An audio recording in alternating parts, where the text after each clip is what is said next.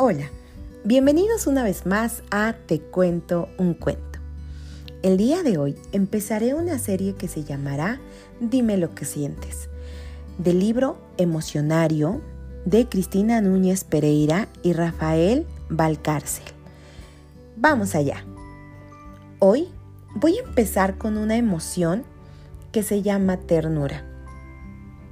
Y quiero que te fijes muy bien en esto que te voy a contar pues es algo muy importante de conocer. ¿Tú sabes lo que es la ternura? Algunos seres despiertan nuestra ternura. Un cachorro, un árbol a punto de brotar, un abuelito. La ternura es cercanía, afecto y compasión. Sentimos ternura ante personas, seres y objetos indefensos o que no parecen amenazadores. Entonces, ¿dónde encontramos la ternura? La ternura está en tu interior, pero son los demás los que abrirán las puertas de tu propia ternura. Su fragilidad despierta nuestro deseo de ser suaves, atentos y comprensivos. La ternura entonces es una invitación al amor. ¿Cuáles son las cosas que a ti te dan ternura? Hoy quiero que reflexiones en qué cosas, objetos, seres, animales te provocan a ti ternura.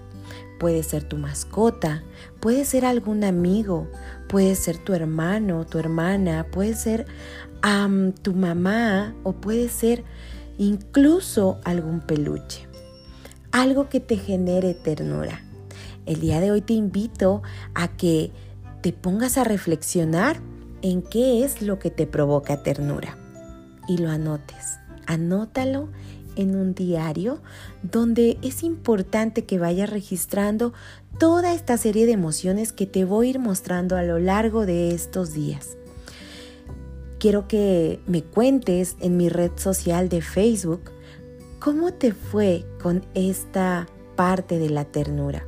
Encuéntrame como te cuento un cuento quiero que reflexionemos hoy en esta parte de la ternura, que te quede bien grabado. ¿Quiénes son esas personas, seres, objetos que despiertan en ti la ternura? Porque como ya vimos, la ternura está en tu interior, pero no se abre solita, sino que necesitamos de algo externo que nos genere esa emoción en nuestro ser. Entonces, el día de hoy reflexiona, ¿qué te provoca ternura? Te invito a que me sigas en mis canales de Facebook y de YouTube para que puedas eh, interactuar conmigo un poco más. Nos vemos en el próximo capítulo del emocionario en Te cuento un cuento.